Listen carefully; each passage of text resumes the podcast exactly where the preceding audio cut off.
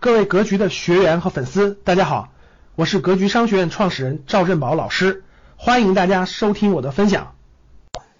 其实呢，各位，未来十年，我问你们一点啊，甚至其实未来十年，我觉得创业，你们觉得是越来越容易了，还是越来越难了？未来十年。有人说七十的就认为是容易哈，其实各位啊，中小企业创业未来越来越难了。你要把这个比例拉长，我举个例子，如果你再给我十年，就是二十年，咱们看二零二二零三零年到二零四零年，我明确可以告诉大家，我会把企业主这个比率下调到百分之五十左右。未来十年，我觉得还可以，还可以下滑会下滑，但不会下滑特别大。就是未来十年，从二零二零年到二零三零年，我觉得经济形势还可以啊，稍微下滑一点吧。但是到了二零三零年再往后，各位中小企业主创业会越来越难，这个不用问，待会儿我会讲到啊，待会儿我会讲到啊。所以各位，有人说了，哎，可以参考美国比例，是的，这个是个非常重要的思路啊。未来十年中小企业主的比率，我认为会下降，比现在会下降，大概会下降到百分之五十五，我会让它少五个点。金领人群，金领人群啊，基本上是百分之二十，我还认为它百分之二十，呃，我认为会适当的增加一点，就未来五年适当会增加一些，大概会增加到百分之二十五。哦，为什么？一会儿我会讲到，我给你一个答案。哎，我问一下各位。刚才企业主这块我解我解读了，我认为会下降五个点，啊，因为未来这个创业会越来越难。为什么？我说一个关键词，待会儿我解释好不好？企业主中小企业主越来越少，为什么？因为未来中国的经济增量不是存量，那些不是没有门槛的行业了，全是有门槛的科技行业，甚至是高科技行业，普通人普通人创业的机会越来越少了。待会儿我会给你解释啊。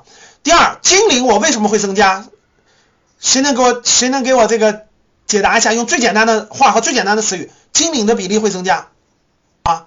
三个字，注册制，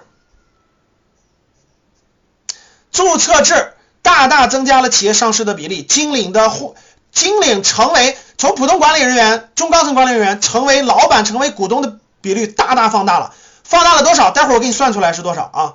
所以金领人群会提高到百分之二十五左右。对，三个字啊，好了，再往下，炒房者会会增加还是减少？这个就不用悬念了啊，刚才很多人回答的很对，炒房者的比例会下降到降降降降降降到多少？就就靠靠持有房产，靠炒房者成为还是高阶人群的，你靠炒房子赚到的比例，我给你降到百分之三，各位，我会降到百分之三。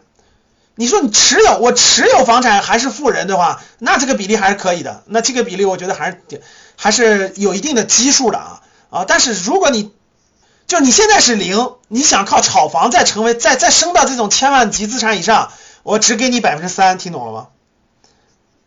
啊，炒房子就是就是举个例子，现在是假设你现在是零，你有一两百万，你十年之后想通过炒房者二十年后成为千万富翁，那我给你的比例是小于百分之三。但是因为很多人是持有房产，他未来还持有这么多房产，对吧？他可以保值升值，所以这个比例是会适当下降，会适当下降。我大概会给到百分之五或百分之七左右，百分之五或百分之七左右，就就是炒房子或者持有房产的人，他占的这个资产这个比例啊，大概还是还有一个比例，百分之三到百分之七左右。我问你，职业不叫职业啊，它的比例是职业股民，就是咱们就把它理解成，你甭管我是不是职业的，我通过。金融投资，我获得了千万资产的这个比例会是多少？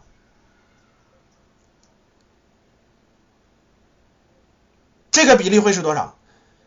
这个比例在未来十年会增加到百分之十五，会增加到百分之十五啊！如果时间更拉长一点，它的比例还会增加。感谢大家的收听，本期就到这里。想互动交流学习，请加微信三幺幺七五幺五八二九。三幺幺七五幺五八二九，欢迎大家订阅收藏，咱们下期再见。